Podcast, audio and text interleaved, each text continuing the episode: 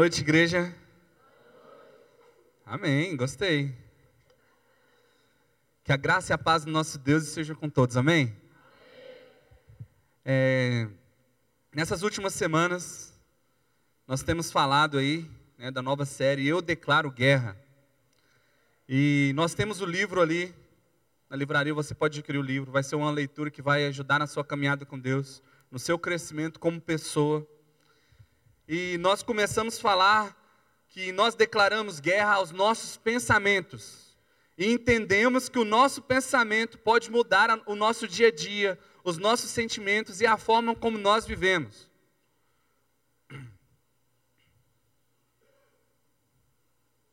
Né? A, segunda, a segunda parte nós falamos sobre declare guerra ao que você diz. E entendemos a importância e o poder real das palavras, né, e que nós somos chamados para gerar vida através das nossas palavras.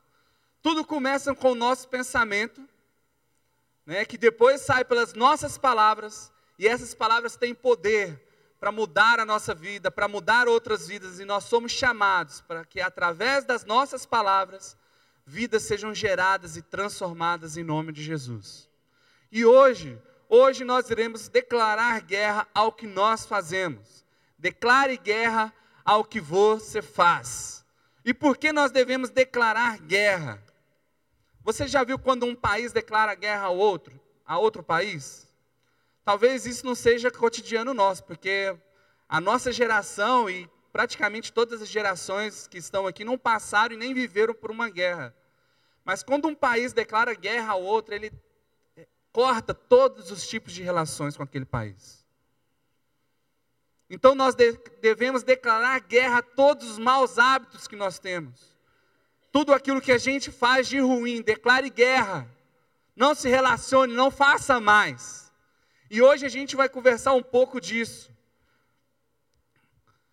Lá em Tiago, no capítulo 1, no verso 22, diz assim: Sejam praticantes da palavra, e não apenas ouvintes, enganando-se a si mesmos. Vamos todo mundo ler esse versículo? Está ali no telão? Sejam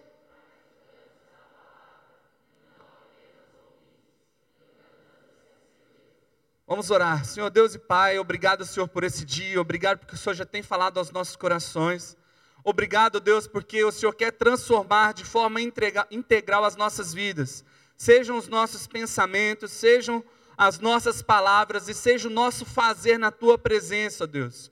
Que tudo, ó Deus, que a gente faça, que a gente pense, que a gente fale, seja para honrar e glorificar o teu santo nome. Que através de nós vidas sejam transformadas, que o derramar do Teu Espírito Santo em nós transborde e alcance pessoas, porque nós sabemos que lá fora existem pessoas sendo perdidas, sofrendo, e que o Senhor chamou a igreja, a Igreja Batista Betesda, para fazer parte da transformação deste mundo. Nos usa, ó Deus, em nome de Jesus, em nome de Jesus. Sejam praticantes da palavra e não apenas ouvintes, enganando-se a si mesmos. O versículo deixa muito claro que nós somos chamados para praticar aquilo que Deus tem para nós, aquilo que Ele nos ensinou através da palavra dele. E quando a gente se torna ouvinte apenas, a gente acha que está tudo bem e a gente se engana. Mas não é isso que Deus espera de nós. Nós devemos ser praticantes dessa palavra. Declare guerra, retome os comandos, as decisões que você repete todos os dias é o que você se torna hoje. Cada decisão pequena que você toma, cada escolha que você faz, cada pensamento pequeno, cada palavra que você solta, você é o resultado disso tudo. A sua vida hoje é o resultado de todas as ações, sejam dos seus pensamentos, das suas palavras e das suas atitudes. A sua vida está hoje do jeito que está, como resultado de tudo que você fez até hoje. E como a sua vida está hoje? Nós somos bombardeados o nosso dia a dia, todos os dias pela tecnologia. Nossa igreja é uma igreja jovem, eu trabalho com live todos os sábados, os meninos estão sempre conectados com tudo. Live. Amém. E essas empresas, elas estão bombardeando a gente com um interesse, elas querem estudar a gente, perceber qual que é o nosso comportamento. Quantas vezes nós acessamos, nós fazemos uma pesquisa no Google? Quantas vezes nós clicamos em algum anúncio? O que é que você tem olhado na internet? O que você tem feito? Né? Muitas vezes, você, eu, por exemplo, esses dias a gente foi, quando a gente chegou, a gente comprou uma máquina de lavar lá para casa. E eu fui pesquisar no Google para ver qual que era a melhor máquina. Era uma lave seca, tal. Fui pesquisar a marca, o preço, o melhor preço. Na internet é sempre mais barato. E pesquisei no Google. Beleza, passou. Todas as vezes que eu acessava qualquer rede social ou qualquer outra coisa na internet, estava lá um anúncio de máquina de lavar. Todas as vezes depois. Eu já tinha comprado a máquina e estava lá aparecendo um anúncio. Eu fui pesquisar para comprar um HD para o meu computador, a mesma coisa. Pesquisei no outro dia, toda hora que eu acessava alguma página na internet, estava lá o um anúncio de HD para o meu computador. Eles estão estudando a gente. Quanto tempo que você demora para clicar no anúncio? Sabe por quê? Porque eles querem vender um produto para você. Eles precisam saber quantas vezes eles precisam mostrar para você aquele produto. E muitas vezes você nem quer comprar. Você nem precisa. Mas eles estão lá, oferecendo, oferecendo para você. Tudo que a gente faz hoje está envolvido com tecnologia. Quem aqui vai numa biblioteca? Quem aqui foi na biblioteca nesse ano? Estudantes, ó. Maioria estudante. Quem foi na biblioteca nos últimos cinco anos? Aumentou cinco pessoas. gente, a gente pesquisa tudo na internet. E às vezes a gente acha tudo lá mesmo que a gente precisa, a gente não vai mais. Se você não está preparando o TCC, se você não está fazendo uma pesquisa específica, não tem encontrado material, você não vai mais. Eu lembro que antigamente, né, na época do pastor Ricardo, a família se reunia na sala né, para assistir televisão, reunia lá a família, né, e o Ricardinho lá sentado, né, do lado do pai da mãe. E o pai falava assim: Ah, estou assistindo um jogo de futebol aqui, do Flusão. Flusão hoje, hein? Pastor profecia, ó, parentes. Você viu na imagem daquele das crianças, da revistinha da criança? Você viu que um time está com a camisa do Fluminense e está levando gol? Vocês viram? Depois você olha. O Grelo que viu. Profecia. Mas aí, fechou parênteses. O pastor estava lá na sala com a família reunida para assistir televisão. Aí o pai do pastor estava lá, o Ricardo estava assistindo televisão. A mãe do pastor falou assim: Não, eu quero ver a novela. Aí a mãe convence o pai, né, com toda a sua argumentação, convence o pai de mudar de canal. Aí o pai fala assim: Ó, oh, Ricardo, vai lá e muda de canal. Aí o Ricardo levanta, é lá e muda. Como que é hoje na sua casa?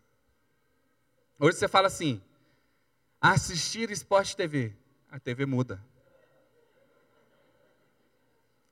Assistir novela, a TV muda. Assistir não sei o que, a TV muda. E também muitos nem assistem TV mais, assistem só Netflix, seriados e tal, e essas coisas que são o quê? Tecnologia. Você já viu que a Netflix, se você tem em casa, você passa muito tempo sem assistir uma série, ela manda um e-mail, sugestões para você. Sugestões.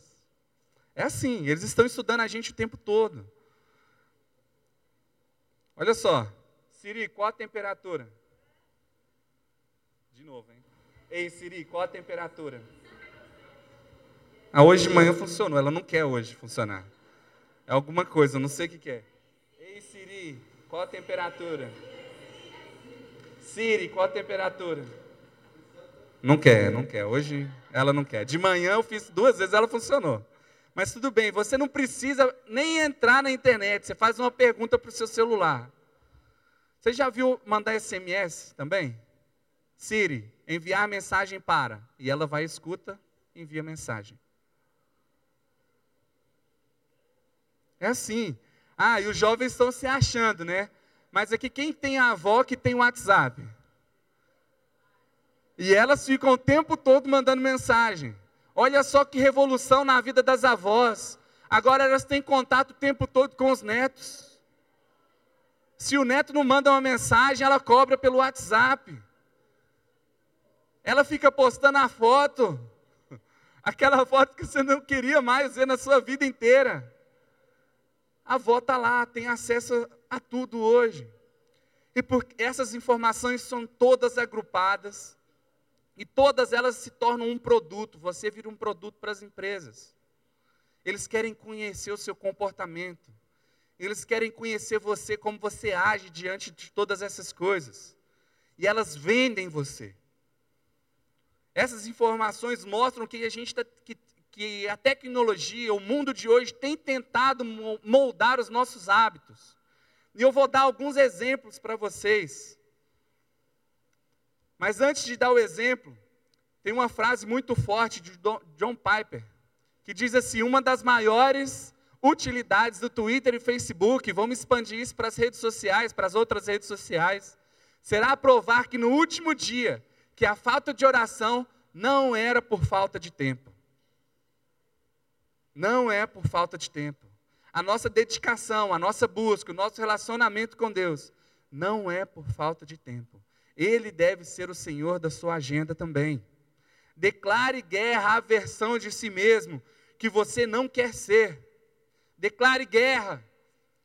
Tudo isso se torna hábito. Ah, pastor, mais ou menos, eu faço muita coisa, eu produzo muita coisa durante o dia. Tá, vou dar alguns exemplos. Quantas vezes você agiu no automático e depois percebeu, nem sabia o que você estava fazendo. Sabe por quê? Porque os hábitos, eles moldam também os nossos sentimentos, a forma com que a gente reage diante de alguma situação. Você já se viu discutindo com uma pessoa, e você discute, discute, discute, acabou o assunto, e depois você fala assim: por que, que a gente está discutindo? É automático, é hábito. Quantas vezes você entrou no seu carro, ou sei lá, foi fazer algum trajeto, você ia para outro lugar, e na hora que você percebeu, você estava indo para um lugar diferente.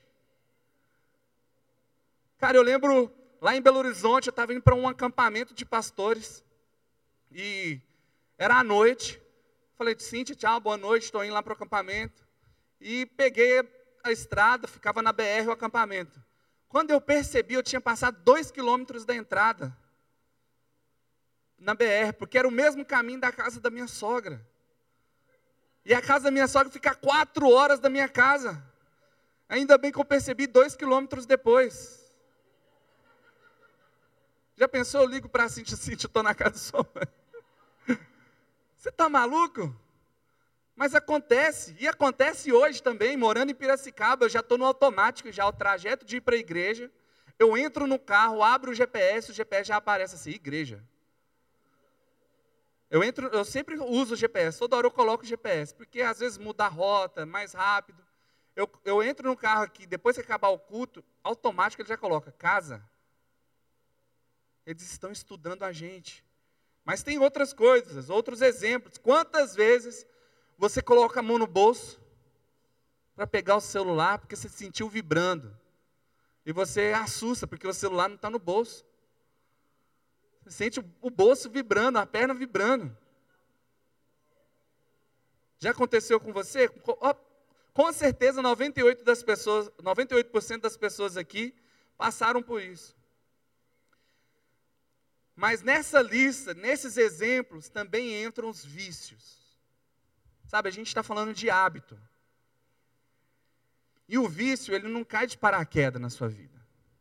E eu estou falando de qualquer vício seja pornografia, sejam drogas, né, qualquer coisa que é um vício na sua vida. Não caiu, não começou assim, você já começou viciado.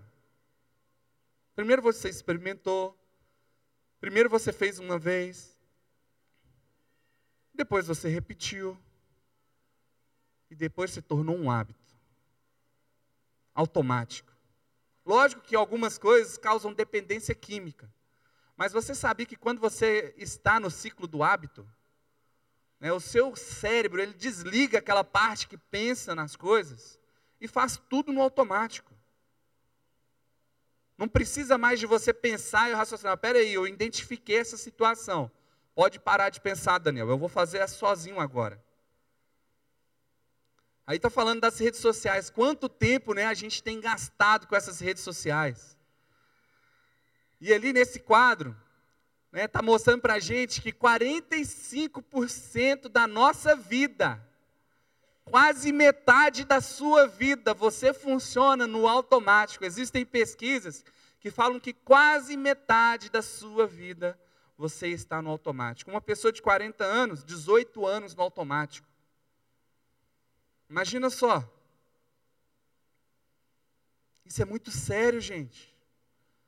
O que é que tem preenchido esses 45% da nossa vida? Quais são as coisas que, tem, que a gente tem feito no automático? Quais são os hábitos, as ações diárias? E a gente nem presta atenção. Quais são os vícios que você tem que precisam ser transformados? Quais são os bons hábitos? Quais são os maus hábitos na sua vida? O hábito, ele se torna comum para você e você não precisa fazer esforço nenhum. Sejam para coisas boas e coisas ruins. Tem um filme. Cadê o irmão do filme? Para me lembrar o nome do filme como se fosse a primeira vez. Quem já assistiu esse filme? Muita gente. Vocês lembram que o cara tinha que todos os dias reconquistar a menina? Todos os dias, porque ela perdeu a memória. A partir daquele momento ali, ela dormia, acordava, não lembrava mais. E tem um livro, esse livro que a gente está lendo, né, Eu Declaro Guerra, né, ele cita esse livro que chama O Poder do Hábito.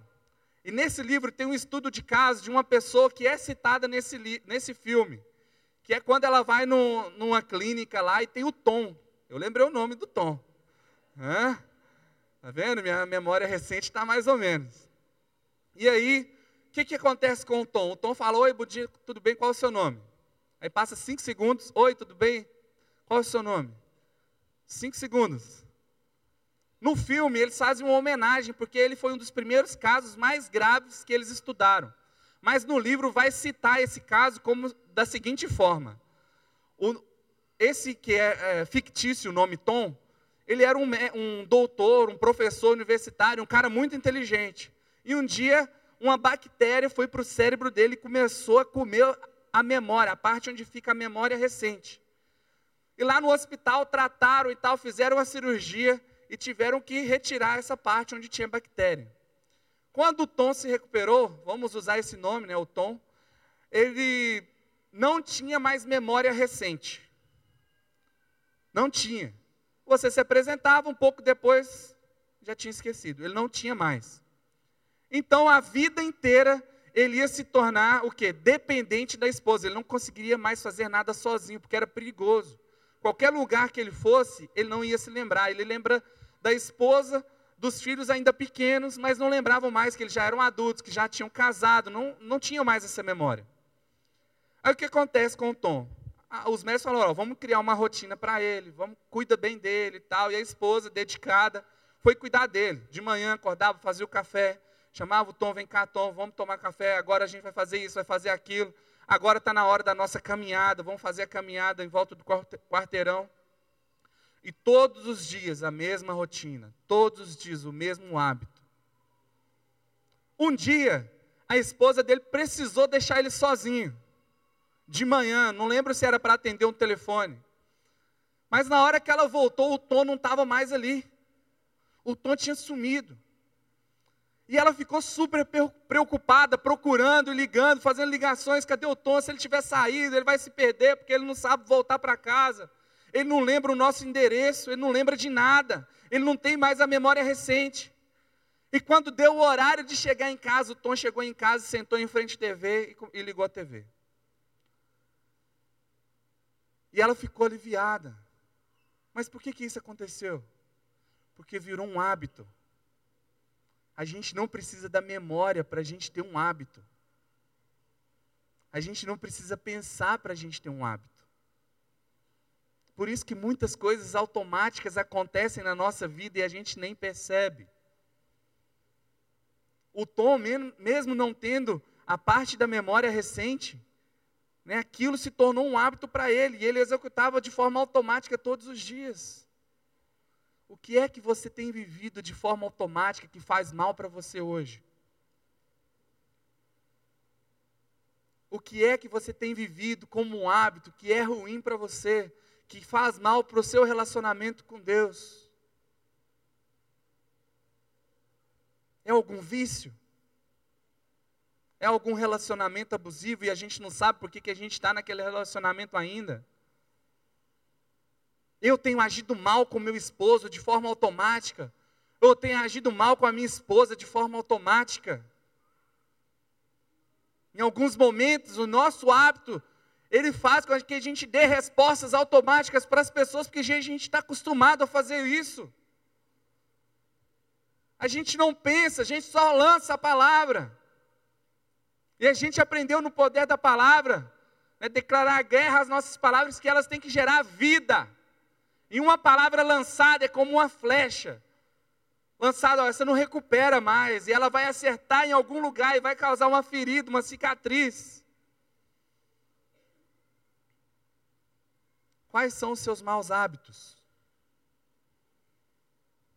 Eu vou contar uma história agora de um jovem judeu.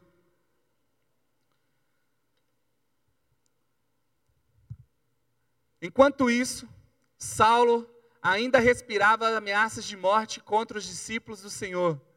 Dirigindo-se ao sumo sacerdote, pediu-lhe cartas para as sinagogas de Damasco, de maneira que, caso encontrasse ali homens ou mulheres que pertencessem ao caminho, pudessem levá-los presos a Jerusalém.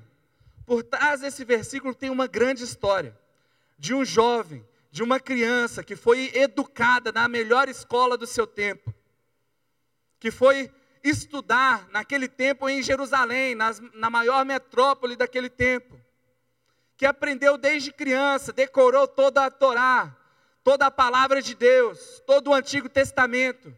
E não somente isso, ele se destacou por ser um dos melhores alunos.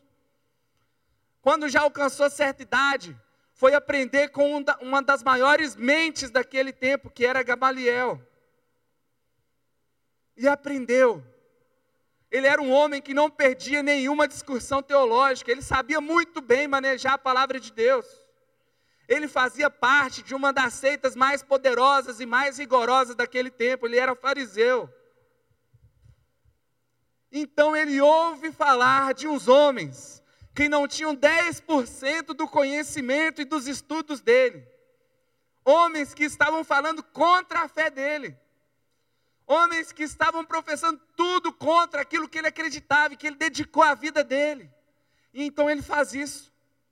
Vai até o sumo sacerdote e pede carta de autorização para prender esses homens e mulheres. E se fosse necessário, apedrejá-los. É por isso que aquele Saulo faz isso. Porque ele estava habituado a viver daquele jeito, desde criança vivendo da mesma forma. O cara, ele sabia todo o Antigo Testamento de cor. Imagina só a mente dessa pessoa. A referência, ele não precisava. Ele sabia tudo. Ele sabia como se portar a cada momento. Cada passo que ele desse, ele sabia o que fazer. Pastor, tudo bem, eu conheço a história de Paulo, e o que, que isso tem a ver com a gente? Às vezes você foi educado de uma forma e vive isso até hoje. E acha que está fazendo certo. Às vezes você reage de algumas formas que você jamais aprovou dentro da sua casa, quando viveu com seus pais, atitudes que os seus pais fizeram e tomaram, que você repudiava, que você falava, eu jamais vou fazer isso com meu cônjuge eu já vou viver assim com os meus amigos. E muitas vezes você repete esses hábitos. Coisas que você abominava, você acaba repetindo. Sabe por quê? Porque isso fez parte da sua vida. E se tornou um hábito. Acontece no automático. Saulo estava fazendo por quê? Porque ele estava acostumado a ganhar qualquer discussão teológica. Eu vou lá falar com esses caras. E se eles não quiserem aceitar, porque eu sou a razão, eu tenho a razão. Eu conheço a palavra de Deus de cor e salteado, de frente para trás, de trás para frente. Eu não tenho dúvidas da minha fé. Eu pratico a minha fé. Só que alguma coisa mudou, né? Alguma coisa mudou. E inicia antes de estar pronto quer dizer o quê? Tudo começa com um pequeno passo. Tudo começa com uma pequena atitude, uma escolha que você faz. Tudo inicia com uma caminhada, com uma escolha. E o texto diz: em sua viagem, quando se aproximava de Damasco, de repente brilhou ao seu redor uma luz vinda do céu. E ele caiu por terra e ouviu uma voz que lhe dizia: Saulo, Saulo, por que você me persegue? Saulo perguntou: Quem és tu, Senhor? Ele respondeu: Eu sou Jesus, a quem você persegue.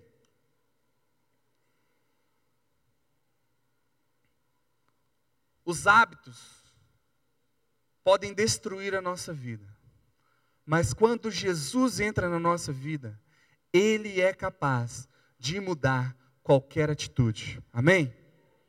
Ele é capaz de transformar todas as suas atitudes, todos os seus hábitos. Sabe, quando eu, era adolescente e quando eu conheci Jesus, a primeira coisa que mudou na minha vida foram as minhas notas na escola. Primeira coisa. Porque antes de conhecer Jesus, eu era da turma, estava lá fazendo bagunça e não prestava atenção na aula. Não é porque eu queria fazer bagunça, mas é porque eu estava habituado àquilo. Desde criança com a turma, fazendo bagunça e tal, e tal, e tal. Mas quando eu recebi Jesus, eu, peraí. Hoje eu sou um embaixador do Rei. Hoje eu sou um discípulo de Jesus. Isso, é esse tipo de atitude não agrada a Deus. Então eu vou parar. E eu sei que não é fácil. Imagina só o primeiro dia que eu recusei o convite da galerinha para fazer bagunça. Aí começaram, né? A zoação. Ah, o quadrado. Ah, não sei o que, o crentão. Ah, não sei quanto tempo vai durar isso na sua vida. E a única coisa que mudou foi que eu comecei a prestar atenção na aula e a gente estava ali para estudar. Não é para isso que a gente vai para a escola? Para estudar? Parei de fazer as outras coisas e estudei. As minhas, minhas notas mudaram de cor, de vermelho para azul. Simples assim. Sabe, no seminário, no período dos estudos, cara, eu saí da minha cidade mudei de cidade para estudar. Então eu não admitia que, que as minhas notas fossem ruins. Para fazer teologia ainda. Para ser pastor um dia. Sabe, às vezes eu conheço jovens estudantes que, que reprovam em algumas disciplinas no seminário. Eu falei, gente, o que, que você está fazendo em vez de estudar? Não, não entra na minha cabeça. Mas só que isso serve para qualquer faculdade a não ser que você tenha dificuldade em algumas disciplinas, que é normal. As minhas notas não foram todas o máximo. Tem, tinha algumas disciplinas que eu tive mais dificuldade. Mas eu me esforçava. E mudar um hábito exige de nós esforço. Quando o apóstolo, né, ainda Saulo, encontra Jesus, né, e ele fica cego, e ele continua a viagem, chega na cidade. Jesus então envia um homem para falar com ele, Ananias. E esse homem, quando fala assim: Ó, você vai encontrar Saulo, o Senhor fala com ele: Peraí, Senhor, quem? Saulo? Esse aí não é aquele cara que está perseguindo os cristãos? Os seus discípulos? E no caso, eu sou o seu discípulo. Esse cara mata gente, esse cara prende. Vai lá, vai lá e fala com ele. Você vai restaurar a visão dele. Porque ele teve um encontro comigo. Agora ele não é mais aquele cara. A vida dele muda agora. Porque ele se encontrou comigo, Jesus. E então a gente conhece a história. A visão dele é restaurada. E a vida dele a partir daquele momento mudou. E é assim que tem que ser a nossa vida. A partir do momento que a gente encontra Jesus, a nossa vida tem que mudar. Os nossos hábitos têm que mudar. Mas não é da noite para o dia. Mudar um hábito não é fácil. Você entra e sai das coisas da mesma maneira, um passo de cada vez. Você quer mudar um hábito? Inicie. Comece. Você quer mudar aquilo que está de ruim na sua vida? Comece. Dê o primeiro passo. A gente não tem paciência. A gente quer que as coisas aconteçam muito rápidas na nossa vida. A gente quer ler a palavra de Deus em alguns dias. A gente quer começar a Bíblia e fazer um desafio de 50 dias. Eu tenho falado isso para a juventude. Jovem que gosta, né? Não, eu gosto de desafio, eu quero fazer rápido. 50 dias eu quero ler a Bíblia toda. E começa 50 capítulos no primeiro dia. No segundo dia, 40, porque 50 é muito. E assim vai até não ler mais nada. Desanima. Se você fizer um pouco todos os dias, esse pouco ao longo do tempo vai se tornar muito. E vai se tornar automático, não vai ser mais pesado na sua vida. Isso é um hábito. Isso é transformar a nossa vida com um hábito bom. A gente substitui um hábito com outro hábito. Pastor, eu estou com um problema no meu relacionamento, no meu namoro. Tem hora que as coisas esquentam demais.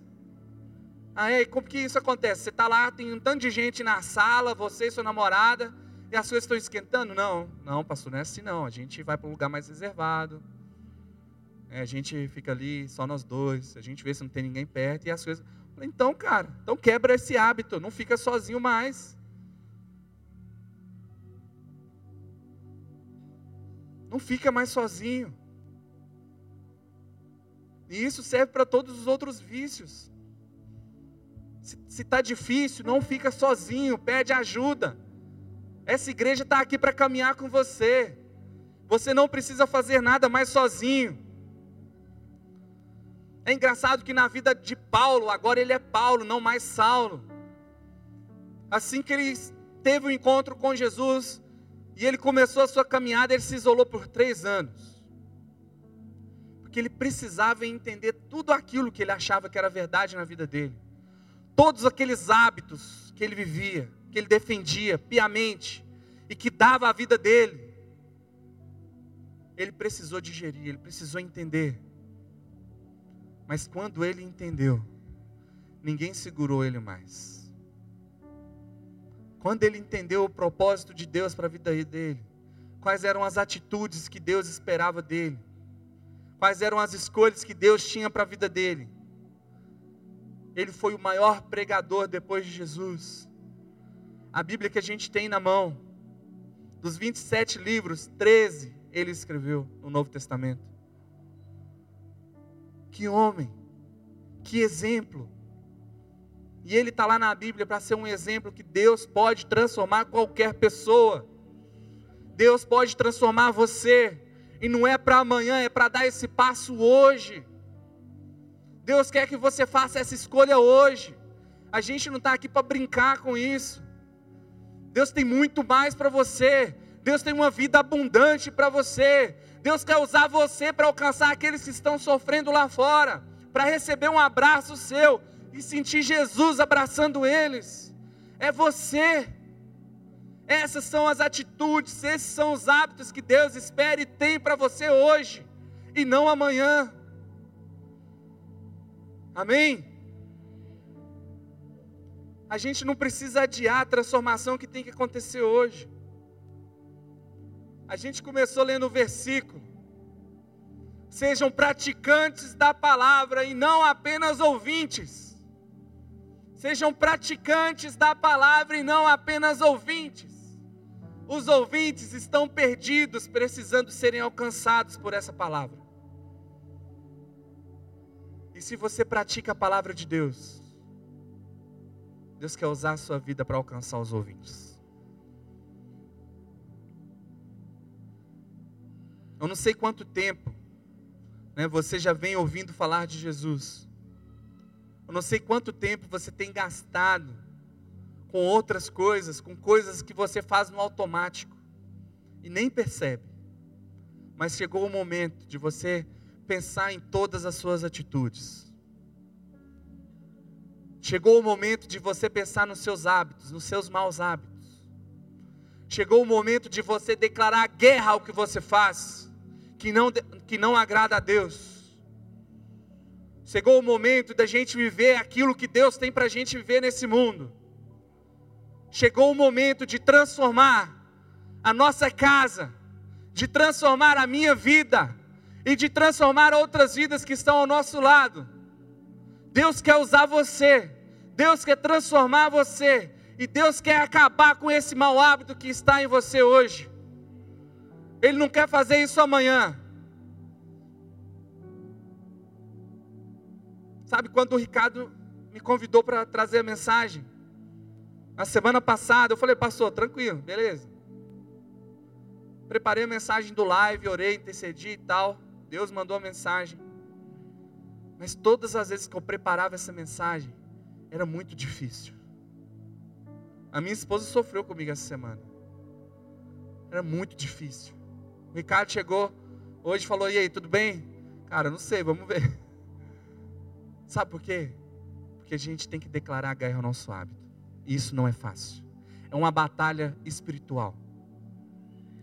Deus quer mudar a sua vida de tal maneira que Ele vai ser glorificado em cada atitude na sua vida.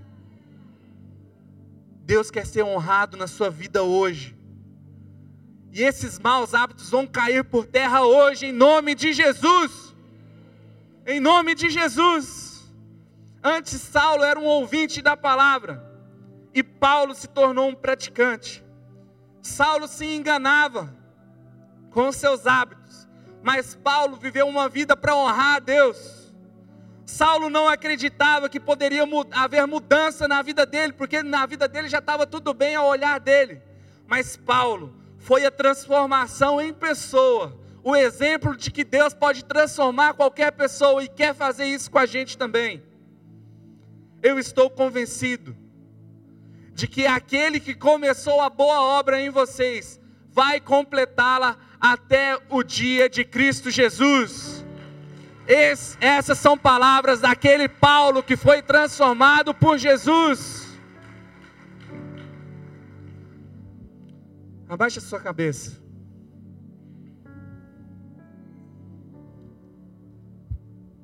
Coloque diante de Deus tudo, tudo que Ele tem que transformar, todas as ações na sua vida que você sabe que desagradam a Ele.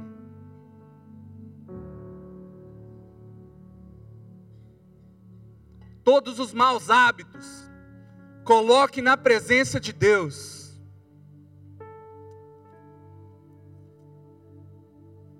Peça a Deus para mudar, para retirar da sua vida tudo aquilo que você tem feito no automático, que não agrada a Deus.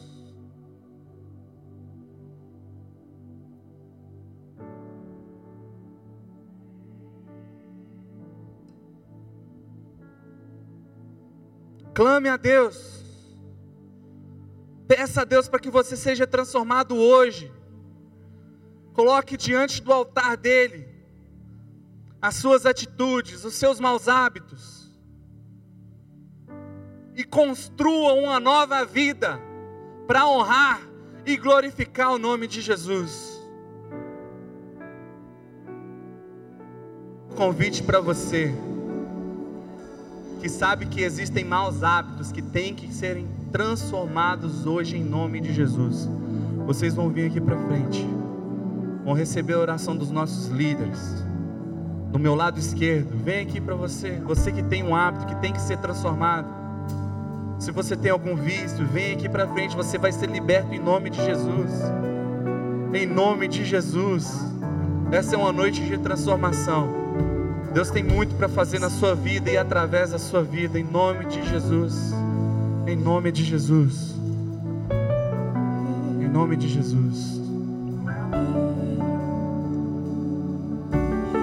Deus quer mudar o seu mundo também. Você que ainda não o recebeu como o único Senhor da sua vida. Deus quer alcançar a sua vida. Deus quer transformar e quer te dar a vida verdadeira, uma vida abundante. Porque Ele é esse Deus que, como fez com Paulo, pode fazer com você. Vem aqui do meu lado esquerdo. Você que quer receber Jesus como o único Senhor e Salvador da sua vida, e quer dedicar a sua vida a Ele, nós, como família, como Bethesda, nós queremos caminhar com você. Nós queremos fazer parte dessa caminhada, fazer parte dessa transformação. Em nome de Jesus. Tem alguém?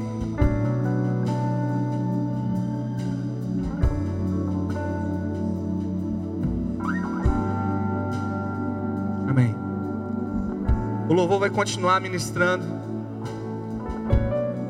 Nós vamos orar, os nossos líderes vão orar com essas pessoas que estão aqui na frente.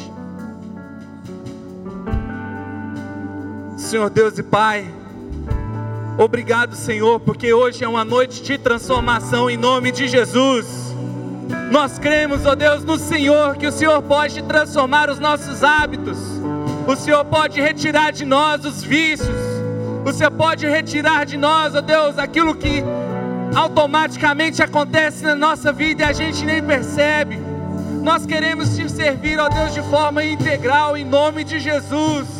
Visita, Senhor, esses lares, visita, Senhor, essas vidas, cada pessoa que está aqui à frente, que entrega no Senhor, ó Deus, as, as vidas deles, eles querem viver a tua vontade, ó Deus. Eles querem te honrar com as palavras, com os pensamentos, com as suas atitudes. Transforma o nosso fazer, que seja um fazer orientado e cheio do Espírito Santo. Que o Seu Espírito Santo encha as nossas vidas, ó Deus, que não sobre mais espaço para mais nada. Que o Senhor encha, encha a nossa vida, Deus, em nome de Jesus. Em nome de Jesus. Em nome de Jesus.